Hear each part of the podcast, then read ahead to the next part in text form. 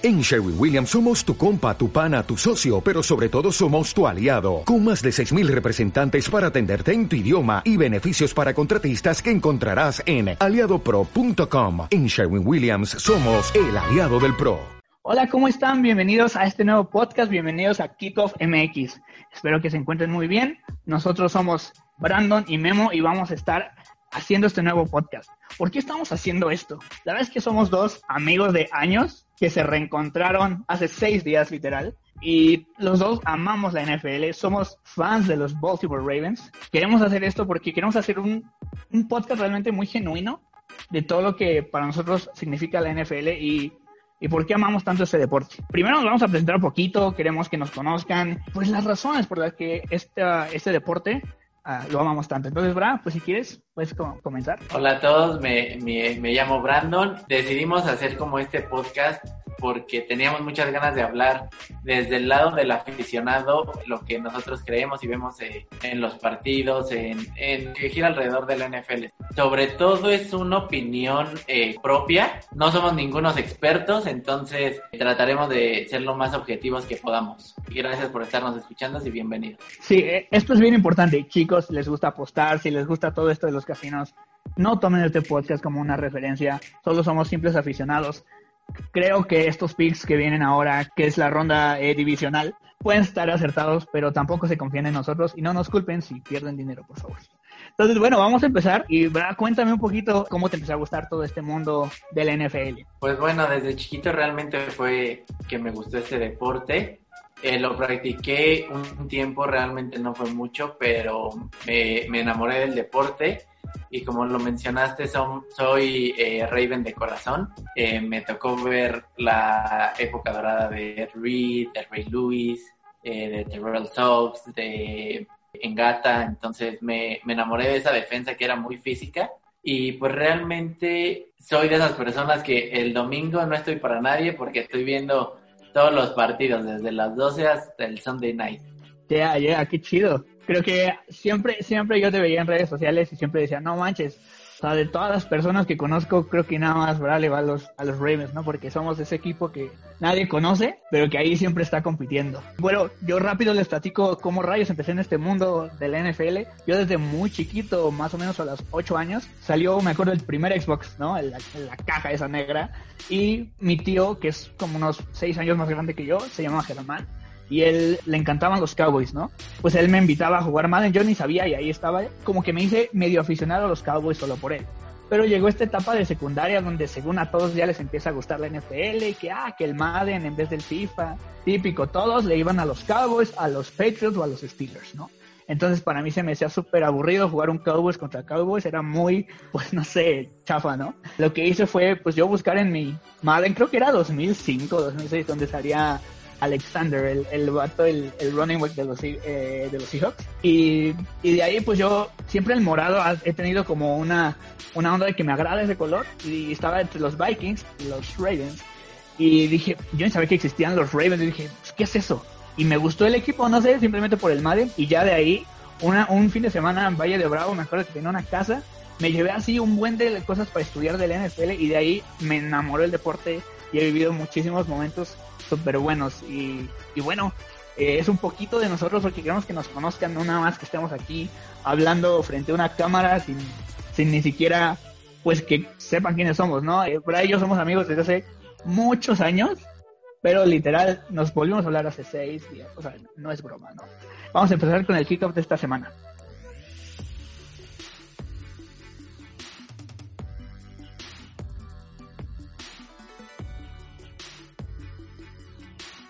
Entonces, bueno, en esta primera parte vamos a ver algunas noticias. ¿Para quieres empezar? Bueno, la primera es que Urban Myers es nombrado head coach de los Jacksonville Jaguars, el ex head coach de los Buckeyes de Ohio. ¿Cómo ves?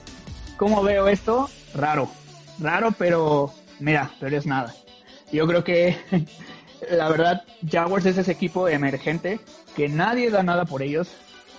Como te decía antes de que estábamos platicando, es como los tecos aquí en, en la Liga de Fútbol de México, que tienen como dos, tres jugadores buenos y luego se los quitan. Pasó mucho hace dos años que tenían una defensiva temible y todas esas piezas Ramsey, AJ Buye, Calais Campbell y Ngakwe ya están en otros equipos y realmente pues esa falta de talento necesitan eh, algo que hacer y esa transición del, del college al al fútbol este americano profesional, pues es complicada, ¿no? Lo vemos con Matt Rule en las Panteras, que empezó haciendo las cosas bien y luego, pues ya también por esa división tan complicada, pues ha sido un poco difícil, pero pues mira, hay que darle el beneficio de la duda, ¿no?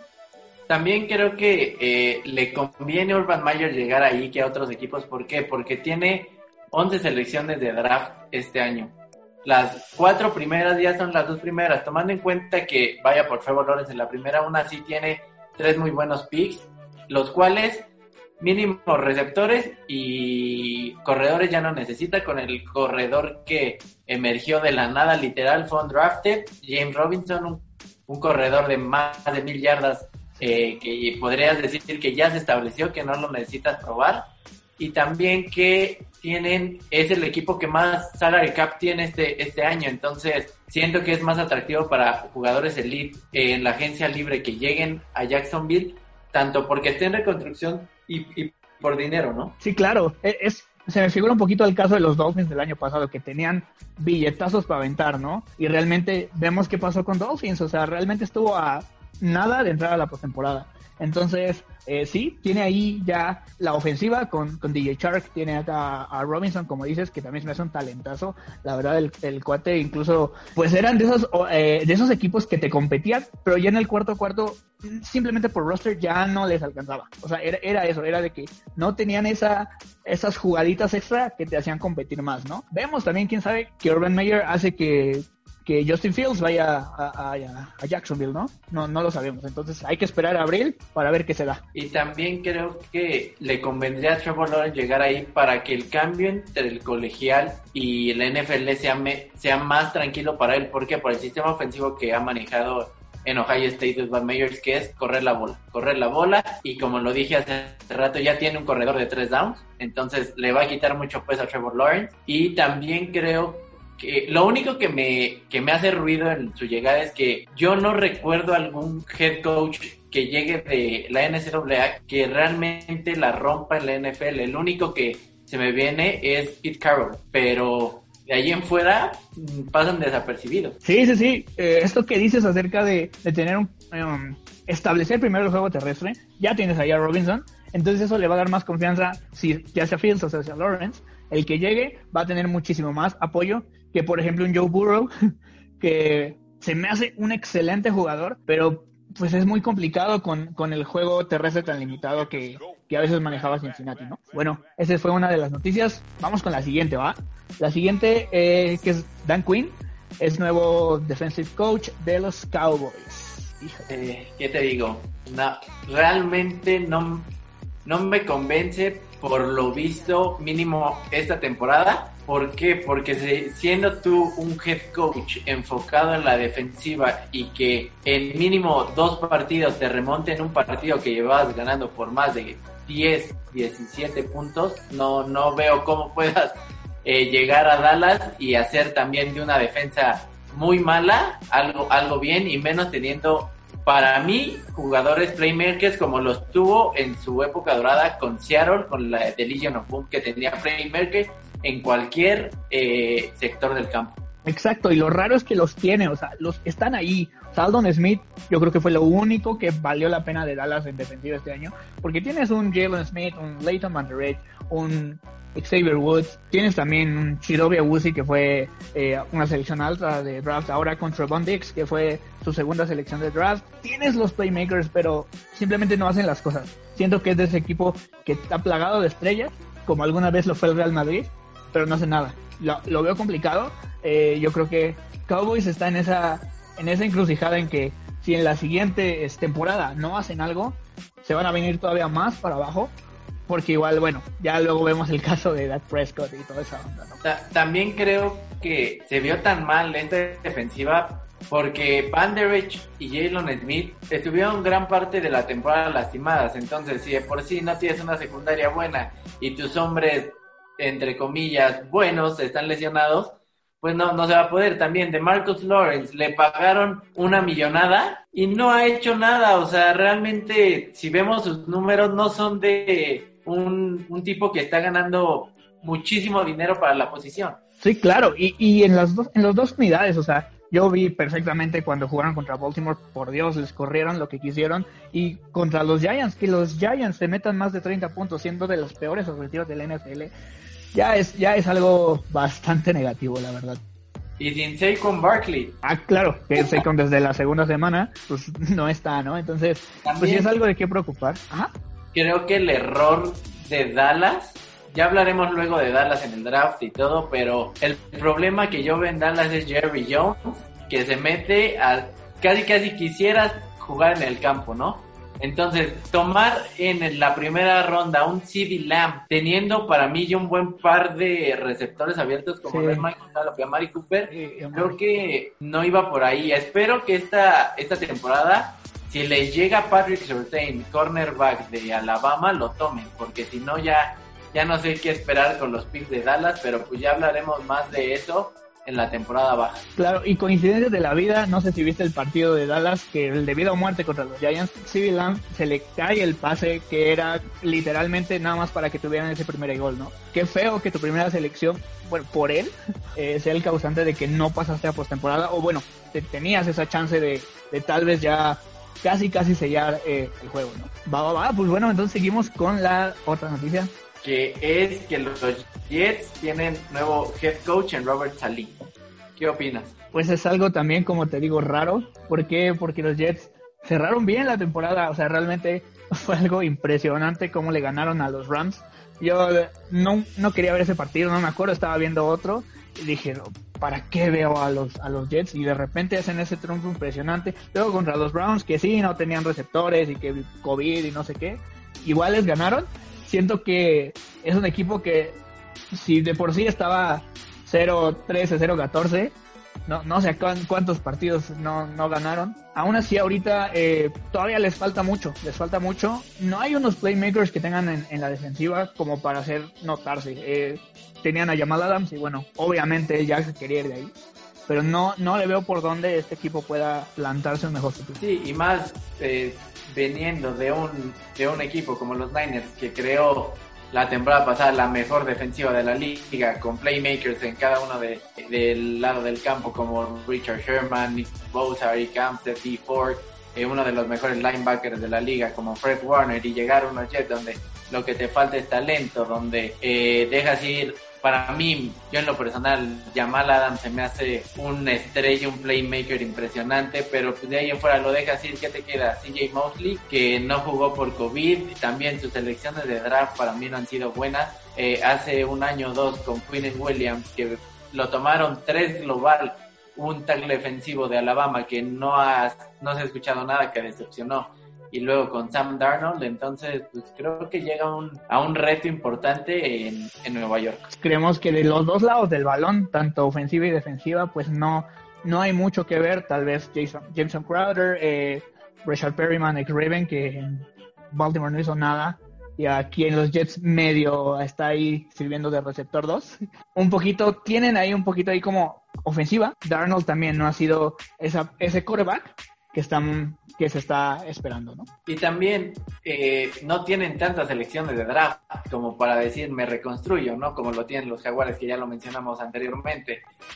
Tienes la segunda selección, vas por Justin Fields, te sigues confiando en Sam Darnold, quién sabe qué vayan a hacer, pero ya veremos, ya veremos. Sí, claro. Muy bien, pues a ver, a ver qué le pasa, qué le, qué le sucede a estos Jets en esta, en esta nueva temporada. Lo veo difícil, pero pues luego hay milagros. Vámonos con la siguiente, con la siguiente noticia. Arthur Smith, uh, offensive coach de Titans, a head coach de los Falcons. Ah, sí te digo, eh, es complicado. ¿Por qué? Porque en qué se basó, si vemos lo que hizo en Titanes, se basó en el número 22, Derek Henry, en correr más de 25 veces la bola, que se crearan eh, esos huecos que la línea ofensiva para que Derek Henry sea lo que mejor sabe hacer, que es correr la bola, para no más y nada menos llegó a superar esta, las 2.000 yardas esta temporada, ¿no? Y, y Tannehill con el play action, pues podía, cumplía, digamos, cumplía con el brazo, pero llega un equipo donde va para abajo y va a una división sumamente complicada. Sí, sí, mira, estoy contento porque ya esa ofensiva de los Titans me da dolores de cabeza. Siempre, siempre son ese equipo incómodo que a todos les cae mal, ¿no? Es como ese bully de la escuela que siempre se estaba pegando así. Y creo que ahorita mi corazón descansa porque ya los Titans tal vez la siguiente temporada ya no sean tan peligrosos como antes, ¿no? Pero bueno, llegar a Atlanta es un reto muy fuerte que eh, lo platicábamos hace rato, no va a estar Matt Ryan, quién sabe si lo, si lo hagan firmar de nuevo, yo no creo. Entonces, tener, pues no hay futuro, dime, no hay otro quarterback de Atlanta de 9, 10 años que no haya sido Matt Ryan. Entonces, tener ese reto y luego una ofensiva defensiva tan porosa que sea la número 31 en muchos departamentos es un reto muy complicado que no sé cómo lo vayan a poder sortear. Y más si te enfocas en lo que volvemos a decir, que en Tennessee era correr y correr. Aquí no tienes ni siquiera un corredor de tres downs. Todd Gurley con lo de la rodilla fue lamentable su temporada. Nada que ver con el Todd Gurley de, de los Rams. y Smith, eh, ¿qué te puede ofrecer? Entonces, la, la, tiene complicada. El único playmaker que tiene hoy en día es Calvin Ridley.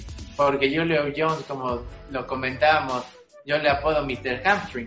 Porque todo el tiempo se la pasa con el problema del hamstring y no juega tantos partidos como quisiera. Ya sigue siendo ese, ese eh, wide receiver uno físico, pero ya no como hace tres años. Claro, y un Calvin Ridley quiso tomar ese papel de número uno y él es, es un slot por completo. O sea, ese cuate te corre 30 yardas y agarra el balón, pero tal vez en, rutas más cortas no te lo va a hacer, ¿no? No tiene esa consistencia que, que tuvo Julio Jones en sus mejores años. Eh, y ahorita, pues bueno, estamos hablando de padres, pero no vas a tener quien te pase el balón. Entonces, es un problema de Atlanta que tiene que empezar desde ahí. Y bueno, ya ni hablamos de la secundaria ni de todos sus rollos en la defensiva, porque en una división tan complicada con un Saints que siempre te ha metido 30 puntos, que ahora unos box con Brady que también te pasan por encima, pues lo veo muy complicado y, el juego terrestre, pues en Atlanta nunca ha sido así. Y, también no te olvides de las Panteras de Carolina, que ah. así, que no son un equipo elite, pero tienen receptores buenos en Robbie Anderson, eh, DJ Murray, Curtis Samuel y un playmaker como eh, Christian McCaffrey que te corre, te recibe, que es tal vez un top 3 de la liga, entonces la veo difícil los próximos años para Atlanta si no si no hacen algo. Sí, realmente creo que es un futuro muy incierto porque tu posición pues más demandante que es el coreback, pues no hay ahí. Y si, y si en esa división no demuestras que tienes algo que pueda meter puntos, pues estás completamente perdido. A pesar de que pues vemos que Breeze ya es un inminente este retiro. Pues digo, Tyson Hill tampoco es la amenaza ofensiva que se decía antes, pero vas a tener un Brady y un, Teddy B ahí por algunos años, Bien, pues vamos a la siguiente sección. Como nosotros les decimos, somos super fans de los Baltimore Ravens y vamos a hacer un pequeño recap de qué pasó contra los Titans, que yo no me esperaba esto, y qué esperamos contra los Bills. Bra, ¿quieres empezar con lo de los Titans? ¿Cómo lo viste? ¿Cómo lo viviste? Cuéntame. Te, te voy a decir la verdad, del primer cuarto lo sufrí. Cuando vi la intercepción de Lamar dije ya vamos a empezar mal. Pero pues la verdad es que me sorprendieron. Eh, creo que el acierto fue del más del lado defensivo de Baltimore porque pudieron parar a Derek Henry. Ellos sabían que parando a Derek Henry tenían más chance de ganar ese juego porque había jugadas que tenían hasta ocho jugadores en la caja. Estaban hombre a hombre con AJ Brown y Curtis Samuel sabiendo que tienes a dos esquineros como Marcus Peters y Marlon Humphries que te pueden jugar hombre a hombre. Entonces creo que esa fue la clave y también ofensivamente de los Ravens que pudieron establecer el ataque terrestre contra una defensiva que si bien se vio muy bien el, los primeros cuartos, tarde que temprano el correr tanto la bola te desgasta, te desgasta y yo, yo lo veo como los Ravens que son, empiezan, pum, te pegan, te pegan corriendo y de repente está un Lamar Jackson que cuando menos te lo esperas, te, va a romper una. Sí, sí, sí, claro. Yo igual, un poquito como tú me dices con la, con la intercepción, algo que yo vi, como te dices, la, la defensiva realmente fue algo impresionante. Deja tu Derrick Henry, yo le tenía miedo a AJ Brown. AJ Brown, ¿qué no hace? no Siempre es ese receptor que que igual contra Marlon Humphrey en la primera eh, primera o segunda serie se vio muy bien. A mi gusto era interferencia ofensiva eh, de AJ Brown en el touchdown, pero bueno, se veía muy peligroso y dije, no, o sea, si nos ponemos a, a tirotearnos con, con Tannehill, no vamos a ir a ningún lado, ¿no?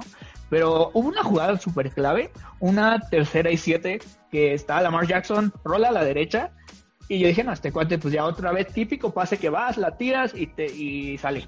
Y no, de repente le agarró Mark Andrews de una jugada milagrosa, hasta salté y dije, no manches. Y gracias a eso fue que empezó a, fluir y fluir y fluir la ofensiva, ¿no? También creo que el tanto correr la bola hace sentir más seguro a Lamar que los pases que sean necesarios de lanzar, puedes confiar en que te los va a completar. Eh, ah, también una presa importante fue por fin eh, Marquise, Brown, que tuvo un buen que le ayudó bastante a la mar. Hubo una jugada que no recuerdo era tercero y largo, un pase a él que nos puso en, muy buena situación de campo. Sí, sí, me acuerdo perfectamente que igual creo, que cayó como en la yarda 15, algo así, y, y, ver después ya los stats. Es raro que Hollywood te haga más de 100 yardas en un partido y esta vez lo que no hizo en no, no contra Titans el año pasado, pero contra otras eh, eh, ofensivas, un, contra lo que hizo con Kansas, por ejemplo, eh, ese, ese rol de receptor 1 lo hizo esta vez. No hubo drops, no hubo cosas raras ahí que siempre se le, se le presentan. Entonces, para mí Hollywood fue como, wow, o sea, jamás lo había visto porque su físico no le ayuda mucho. Ese cuate es un slot que igual te corre 30 yardas y te la agarra, pero no es ese que va a estar peleando el pase porque no tiene el físico para hacerlo, ¿no?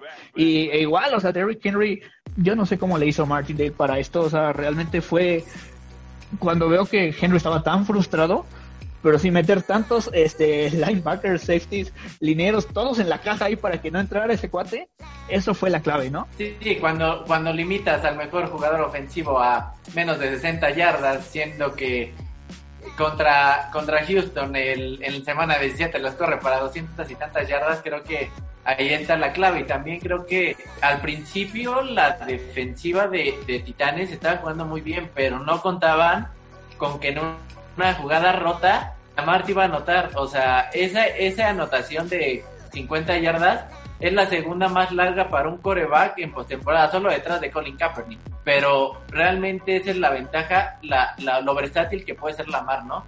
Que si ya se rompió la jugada, él, él te puede resolver tal vez una jugada o dos. Sí, y ver el momentum, porque realmente, o sea, era un tercero y nueve. O sea, no era de que un primera y diez o algo así como que dices, ah, tengo más oportunidades. No, era un tercero y nueve que si te paraban ahí, pues te, te complicabas un poquito, ¿no? más por la, por la posición de campo en donde estabas, o sea, no, no estaba tan, tan fácil hacerlo.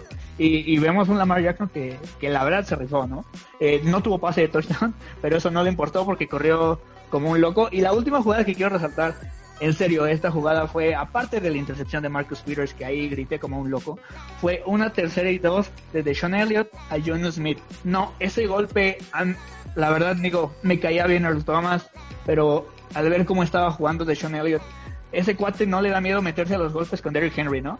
Eh, me acuerdo del partido de temporada que le dio un golpe, pero duro. Y ahora en este, que era un, literal era crucial que esa tercera y dos no se completara, pum, le pega y pasa incompleto. Fue fue algo que yo no me esperaba y e igual era, era una jugada clave que si nos avanzaban un poquito más podría complicarse el asunto, ¿no? También creo que llegó en mejor momento Baltimore que Titanes. ¿En qué sentido? Baltimore sus últimos cinco juegos los jugó como el Baltimore del año pasado, que te corrían para más de 300 yardas. Entonces creo que eso fue una ventaja, que venían mejor y realmente Titanes venía, si no a la baja, pero sí venía con dudas, cuando en semana 17 contra un Houston totalmente sin nada que, que, que ganar, tengas que definir tu juego en los últimos 20 segundos, no por acierto tuyo de lo que haga tu equipo, sino por error de la defensa de Houston, que no es posible que faltando 20 segundos te completen un pase más de 40 yardas, porque realmente era para tiempo extra. Entonces, por eso te digo que los Titanes no venían en el mejor momento. Y eso que Derek Henry corrió para más de 200 yardas. Y eso nos pone a jugar contra los Colts. Hubiera estado mucho más a modo. Yo también cuando vi esa eh, recepción súper grande de J. Brown casi lloro. Pero bueno, eh, realmente fue un juego raro, lleno de emociones. Cuando vi ese 20-13 dije, ya ganamos. No sé cómo, pero ya ganamos. Y sucedió, ¿no? Muy bien, vamos rapidísimo al, siguiente partido que son los, son los Bills. ¿Cómo los ves? Tengo miedo.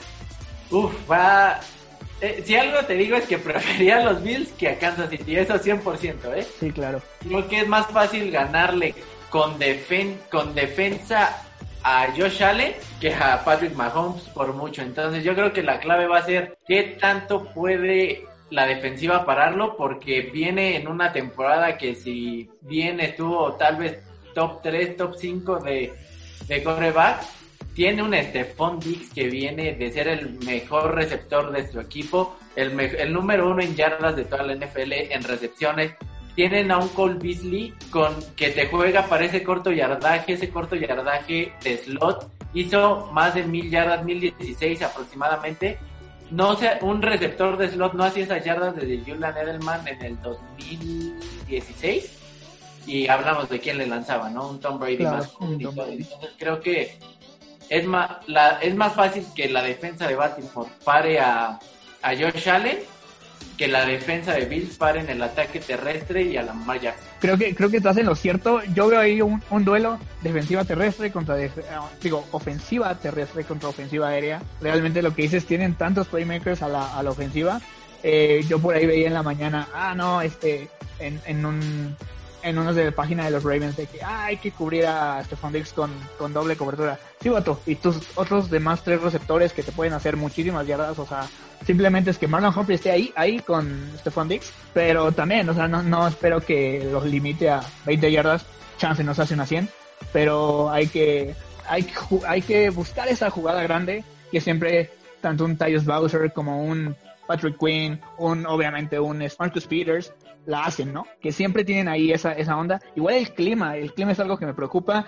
Vimos qué pasó cuando Lamar quiso correr contra los Pats. Fue una locura eso de la lluvia. Y ahora con este clima tan frío en Buffalo, eh, quién sabe cómo le, cómo le vaya. Esperemos que le vaya bien. Sí, creo que si, eh, si algo estamos claros es que si dejamos el partido en el brazo de Lamar, no, no, no hay opción de que los Ravens ganen. Entonces creo que desde el inicio tienen que eh, establecer su ataque terrestre, correr y correr y correr y correr, intentar defender lo mejor que se pueda a, los jugadores de Buffalo.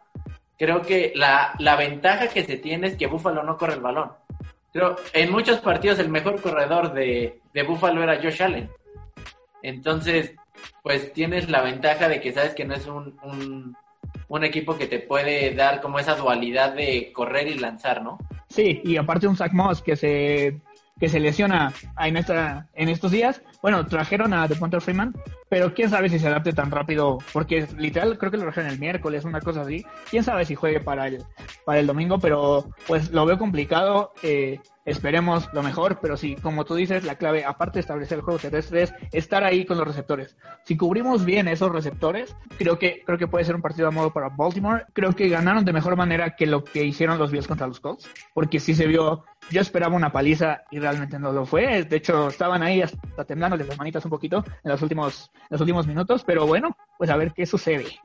Y realmente los Bills no tendrían que estar jugando jugando este, este fin de semana o sea, de gracias a los Colts que ellos ganan, porque cuánto, o sea, se, mínimo se le fueron seis puntos que eran los del gane con pésimas decisiones eh, del head coach, pero en fin, y de lo que decía de cubrir a los receptores, creo que tenemos con esquineros lo suficientemente capaz para eso. No te voy a decir que los cuarto, los cuatro cuartos, ¿verdad? Pero simplemente desde que Marcus Peters llegó a la NFL desde el 2015 tiene 34 intercepciones. Es el primero en ese en ese departamento y tiene 11 más que cualquier defensivo en la liga. Y por otro lado, tienes un Marlon Humphries que ha forzado 18 balones desde sueltos desde el 2018, cuatro más que cualquier otro back defensivo. Entonces creo que hablando de los corners, creo que sí les podemos competir ese Stephon que anda on fire. Sí, sí, un, un Marcus Peters que yo me impresiona. Son de esos cuates que cuatro jugadas te lo pueden quemar, pero después te agarra el balón y te lo regresa a la zona de anotación, ¿no? Entonces, esperemos que haya más intercepciones que pases completados. Y pues nada, mañana 7, siete y media, 7.30 o 7.40, no sé qué hora empieza, pero pues vamos a darle. Bien. Pues, esperemos que todo surja como queremos y los Ravens estén peleando ese campeonato de la conferencia. Y a ver contra quién. Eh, eh, justo vamos a pasar a esta sección que son la es la última sección del podcast, que son los picks. La verdad, les, voy les vamos a ser bien sinceros, cuando estábamos hablando no hablamos nada de esto, entonces todavía no tenemos como el panorama del otro y pues vamos a ver si hay aquí alguna sorpresa o algo que nos tengamos diferente los dos.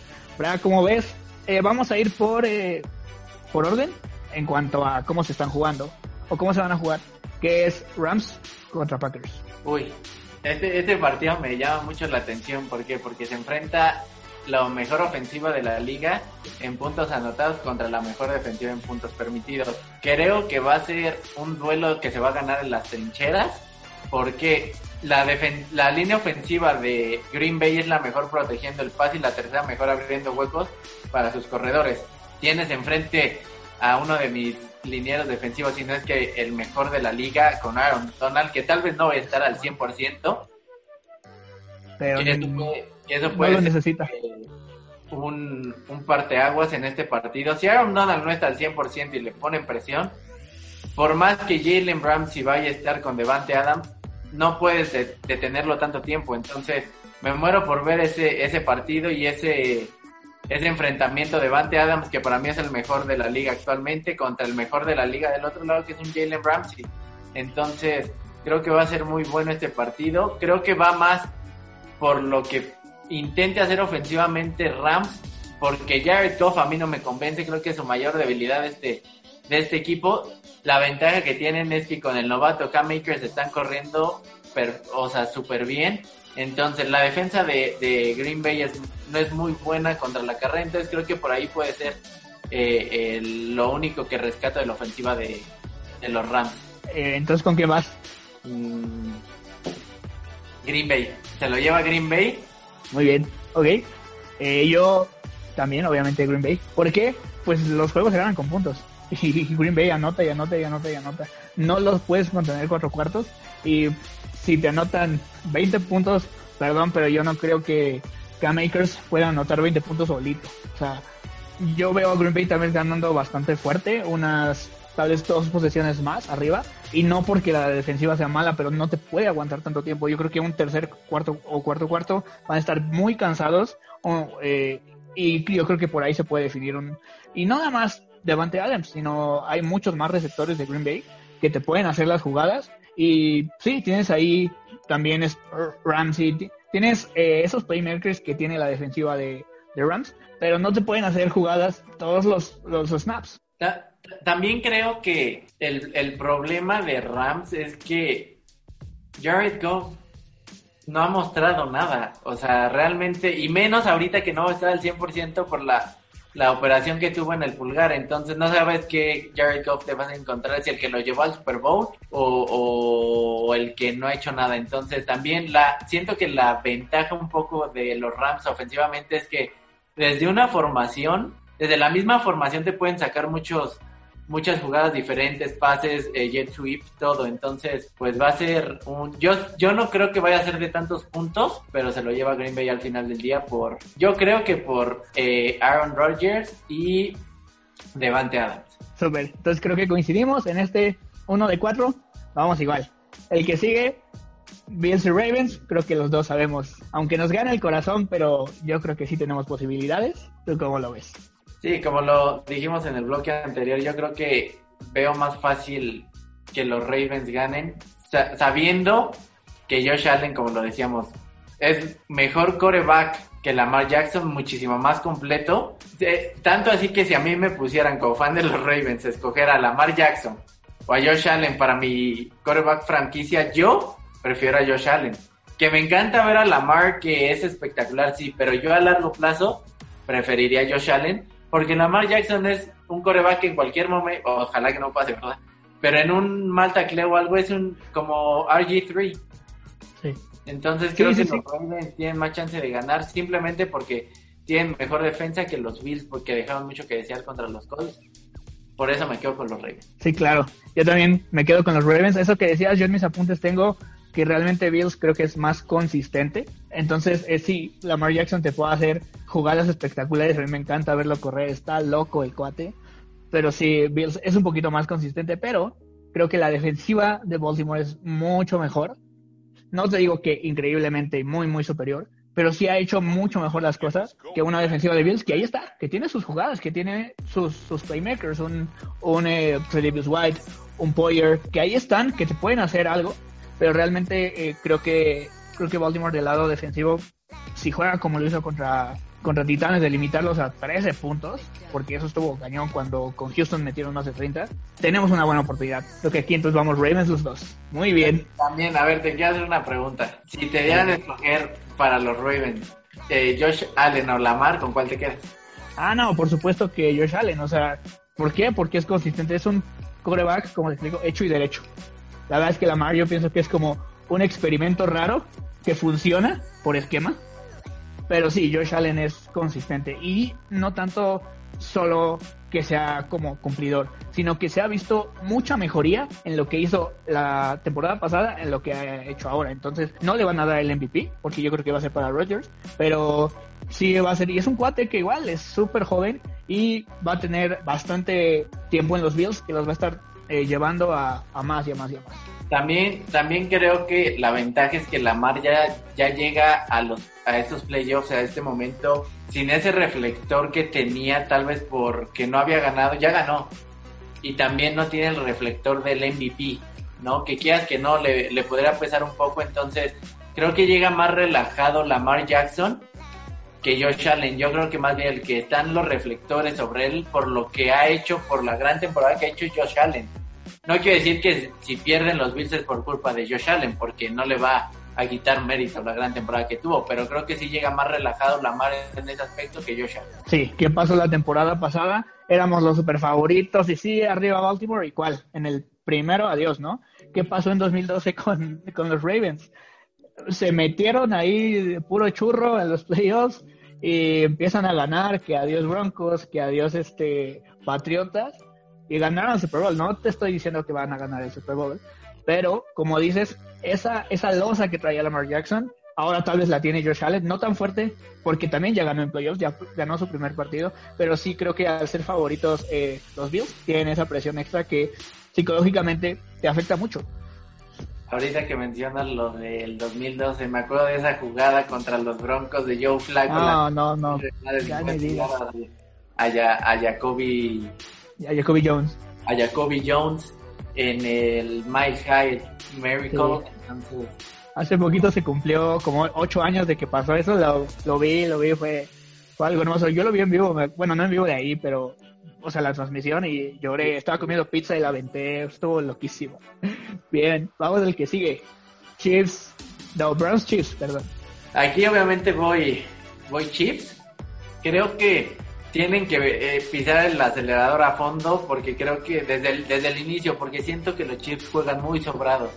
Siento que arrancan muy lento, muy lento y si dejas que ahorita los Browns con el momento que traen de ganarle a los Steelers de esa forma y, y siento que le pueden dar un susto, ojo, no van a ganar, pero siento que le pueden dar un sustito. Nick Chop tiene y Karim Hunt, que para mí es el mejor tándem de corredores en la liga, tienen que establecer el ataque terrestre para ayudarle a Make Mayfield con ese play action que es buenísimo para él, con Jarvis Landry. Entonces creo que puede ganar, más bien va a ganar contundentemente los jefes de Kansas City, pero le, le va a costar un poquito en cierto momento por el momento que traen los Browns. Creo que eso que dices es bien interesante. ¿Qué pasó con los Browns? Todos, hasta yo estaba celebrando, ah, 28-0 contra los Steelers. Pero igual tú me decías, no están muertos, no están muertos, no están muertos. Se dejaron anotar muchísimo, ¿no? Y Kansas no te va a perdonar eso.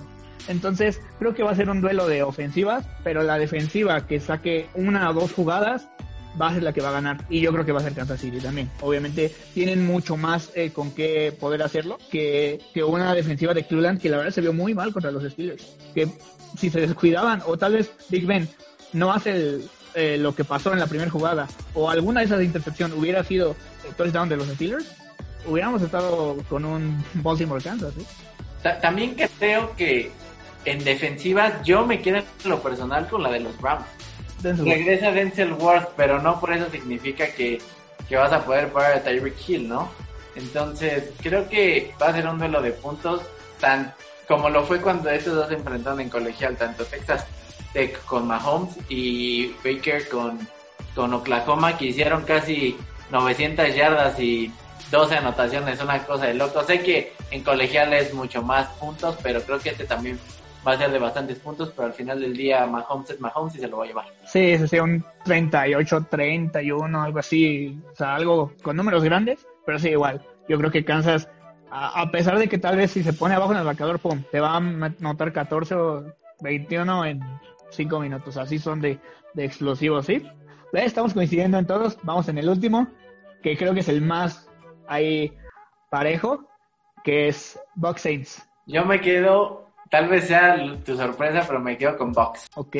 Porque creo que cerraron mejor la temporada, se vieron mejor, entre comillas, contra Washington y los y, Saints no me convenció contra Chicago. O sea, era el tercer cuarto y no iban ganando por tanto. Entonces yo a Breeze no lo veo bien desde que regresó de la lesión. Sí, regresa, regresó Camara, regresó Michael Thomas, pero yo no veo a Drew Brees como el Drew Brees de antes. Entonces creo que eso le puede pesar.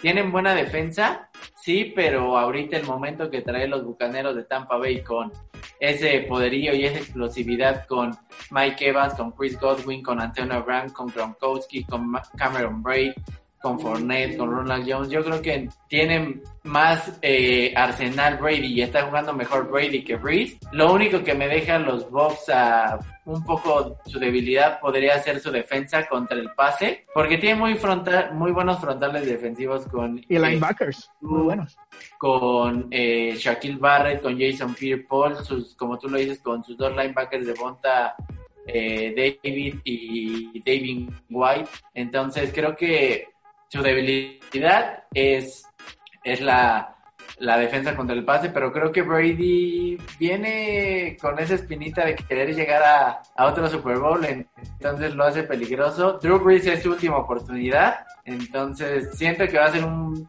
juego apretado, pero se lo llevan los Bucks. Muy bien, en serio, creo que nos pusimos de acuerdo, bro. O sea, en serio, por favor, eh, en serio, se los prometo, chicos, nosotros no, sí hablamos antes de empezar esta cosa, pero coincidimos en todo. Yo estoy igual con los Bucks, a pesar de que los seis ya les ganaron dos veces en la temporada y, y les ganaron feo, ¿no? O sea, sí estuvo bastante gacho las dos veces que los apalearon literal, pero igual, Bucks siento que está jugando mucho mejor, o sea, es que Brady, o sea, es una máquina ofensiva con Evans, con Godwin, a ver si juega, con Gronk incluso ahí, y un Antonio Brown que está renacido, ¿no? El cuate, la verdad es que está jugando muy bien. Si se ponen al tú por tú, como lo dices, un, Saints no creo que le alcance. Me, Saints ganó por lo que dejó de hacer los Bears a por lo que ellos hicieron, ¿no? Esa se pase a Wims que, le tiran a, Trubisky, que literalmente se le fue de las manos, eso hace automáticamente los Bears pierdan el partido. Mala onda, el primer pase que lanza bien Trubisky en la temporada y se lo tira. Sí, está bien menso, o sea, no, yo no puedo creer, cuando lo vi dije, no, o sea, no, no, no. Pues cuántos puntos hicieron los Saints, como veintitantos, ¿no? Cuando podrían haber sido muchísimos más que bueno, la defensa de Chicago jugó muy bien, pero realmente sí me impresionó que pues yo no veía un poderío ofensivo que lo que siempre ha sido Nueva Orleans, a, lo que demostró Box, que la verdad también Washington se le puso al tú por tú, pero con autoridad se los, los venció, ¿no? También creo que no es por demeritar lo de Washington, pero traían, a mí sus frontales defensivos de Washington se me hacen elite, son cuatro primeras rondas con Montesuet, con Jonathan Allen, con Chase Young, que me encanta verlo jugar. Entonces, si pudieron contener esos cuatro frontales para que protegiera a Brady y se sintiera cómodo, creo que lo pueden hacer contra, contra los Saints. Entonces, ojo los Saints, que diga, perdón, ojo los Bucks. Y los Saints creo que se pueden despedir de si no es este momento de un Super Bowl en un buen de tiempo, porque Breeze no va a volver. Yo no creo que vuelva. Y Breeze no se ve bien. Sus pases de más de 20 yardas no, no son buenos ya. Y eso le criticaban a Brady. Y estos últimos partidos les ha quedado la boca. Que no podía pasar más de 20 yardas. Ahí lo hizo. Sí, y, bueno, tenías el pretexto de que, ay, que, que Thomas, que no estuvo la, toda la temporada y no sé qué tenías por el completo contra los Bears y no notaste más de 30 puntos cuando los Saints, yo creo que de 6, 7, 8, 9 años para acá, han sido ese poderío ofensivo que te anota y te anota y te anota, pues sí está complicado. O sea, obviamente también siento que la, defensiva de los Saints fue mejor de lo que, de lo que enfrentó Fox la vez pasada, porque sí, tal vez tienen muy buenos frontales los de Washington, pero creo que la secundaria y el perímetro de Saints es un poquito mejor. Eh, pero aún así, no creo que le alcance a, a Brady. Si se pone en un tiroteo contra Brady, no, no lo va a sacar. Igual, yo también tengo que a los Bucks. Marshall Latimore, que es el mejor eh, esquinero de, de los Santos. Es que, ¿y qué haces? ¿Contra quién lo alineas? ¿Contra Evans? ¿Contra Godwin? ¿Contra Antonio? O sea, tarde o temprano alguno de esos te va a hacer una jugada grande. Eh, es como tú le dijiste, en temporada regular, ok, sí, los apalearon y todo, pero es Brady. Brady en playoffs no comete esos errores. Y mira, tiene la motivación, quiere jugar su Super Bowl en casa, quiere ganarlo con otro equipo, ya está al final de su carrera. Yo aquí veo que los Bucks van a ganar bien, no te digo que por mucha diferencia, pero sí veo un claro declive con Breeze y Breeze ya, ya se quiere retirar, ¿no? Ya dijo, o sea, si quiere ese Super Bowl, pero le tocó bailar con la más fea. Y aparte, quieras que no, va, va a haber historia en ese partido. Combinan 85 años entre los dos. Es la primera vez en la historia que dos corebacks de más de 40 años se enfrentan en postemporada. Entonces, por ese lado va, va, va a ser agradable verlos jugar, tal vez a Breeze por última vez. Yo a Brady lo veo con mini, él decía que quería jugar hasta los 45. Viéndolo cómo está, sí los puede llegar, la verdad. Y más si lo le, siguen dando armas, lo protegen, creo que sí puede llegar fácil a eso. Entonces, ojo, no digo que, que los Bucks van a llegar al Super Bowl, porque yo creo que van a llegar los Packers. ¿Por qué? Porque juegan en Lambo, reciben todos sus juegos ahí y jugar ahí es buenísimo. Entonces, pues ahí están nuestros picks. ¿Tú qué quieres agregar algo? ¿Qué opinas? Pienso que estoy muy emocionado. Tener esta calidad de juegos eh, es algo que creo que hasta tenemos que sentirnos agradecidos porque tal vez en agosto no veíamos ni siquiera que la temporada se completara. Y aquí estamos, ¿no? Ya a menos de un, de un mes de, ver quién se va a enfrentar eh, en febrero. Y, nada, va a ser yo creo que un, un domingo super cool. Si la verdad el domingo pasado con seis juegos, como 18 horas de NFL más las, 20, más otras tres que son 21, que, es, que fue el campeonato de college, fue bastante agradable el, fin pasado, pues este creo que va a estar todavía más divertido. Entonces, pues mañana, desde las tres y media, vamos a darle. Una vez más, la NFL acierta en lo que hace, poniendo ese super eh, juego de comodines, ¿no? Teniendo más más equipos en postemporada, creo que la volvieron a pegar y uno como aficionado lo agradece. Estar tanto tiempo enfrente de la tele viendo partidos lo agradece, ¿no? Sí, te están dando un 50% más de partidos y bueno, un dato aquí en México es que Televisa los pasó todos, ¿no? Yo te confieso que tengo Blim porque a mi mamá le encanta tener Blim y entonces eh, yo también lo ocupo y por ejemplo cuando tal vez un partido que no me interesaba tanto que era el de Saints, lo ponía ahí en el iPad y mientras me ponía a hacer otra cosa. Fue algo bastante accesible que la NFL, pues acá en México, aparte de que está queriendo eh, tener mejores relaciones con los juegos, también en, esta temporada con pandemia se está viendo muy bien de cómo ha tenido esa accesibilidad para eh, darnos los juegos. Pues sí, entonces creo que por nuestra parte es todo. Concluimos este, este, este primer capítulo. Esperemos que sean de muchas, esperemos que les haya agradado. Cualquier comentario que tengan adelante y pues nos vemos eh, la próxima semana. Memo. Sí, para cerrar, también me encantaría agregar que estos capítulos esta vez va a ser en sábado porque realmente este día surgió el jueves y era imposible hacer todo en menos de 24 horas porque tenemos trabajo, obligaciones. Eh, siempre sintonícenos los viernes, ahí vamos a estar subiendo las publicaciones en todas las redes para que lo puedan escuchar. Pronto vamos a estar en Spotify, solo espérenos algunas semanitas para que aprueben el podcast y comenten, como dice Brad, comenten qué les gustaría que pudiéramos nosotros eh, traer, qué les gustaría que, que, también habláramos y también de cómo mejorar tanto este podcast, tanto en audio como en video. Vamos a hacer todo lo posible para que siempre salga a tiempo y también es con la mejor calidad posible y eso sería todo. Y ténganos paciencia, somos nuevos. Venga, adiós.